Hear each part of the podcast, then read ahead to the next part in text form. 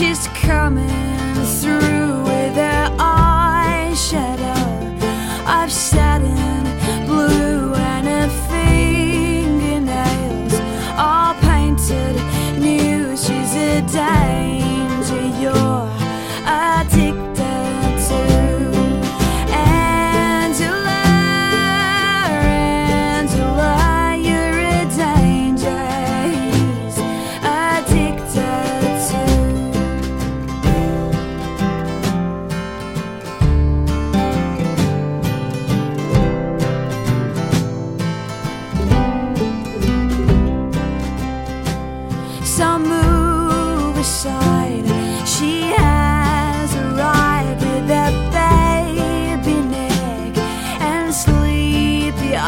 she is he.